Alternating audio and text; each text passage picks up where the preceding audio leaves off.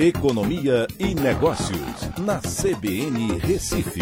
Oferecimento Cicred Recife e Seguros Unimed. Soluções em seguros e previdência complementar. Olá, amigos, tudo bem? No podcast de hoje eu vou falar sobre a atividade econômica medida pelo Banco Central, que caiu 0,99% no mês de janeiro.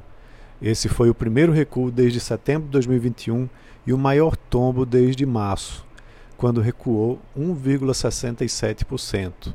O IBCBR leva em consideração a, a produção agrícola, industrial e também o setor de serviços, mas não o lado da demanda, que aí incluiria consumo, investimentos, gastos governamentais. O índice, que representa uma prévia do PIB, retornou ao mesmo patamar de dezembro de 2020, mostrando um forte recuo no mês de janeiro em consequência do desaquecimento da economia brasileira, que foi apresentado em todos os setores e fruto de uma maior inflação e juros mais elevados, né, por conta da elevação da Selic nesse período. O início do ano mostra que o desafio de fazer a economia crescer em 2022 vai ser bastante relevante. No mesmo mês, em 2021, o índice havia apresentado um crescimento de 0,54%, seguido por nova elevação em fevereiro de 1,6%. O mês de janeiro teve forte impacto da variante Omicron do Covid-19, vale lembrar. E a partir de fevereiro, o efeito da nova variante começou a diminuir e deve haver uma recuperação da economia, né, quando eh, será apresentado né, pelo Banco Central. Mas a escalada dos juros funciona como um freio no crédito que impacta diretamente no consumo das famílias e nos empréstimos para as empresas, desacelerando né, a economia.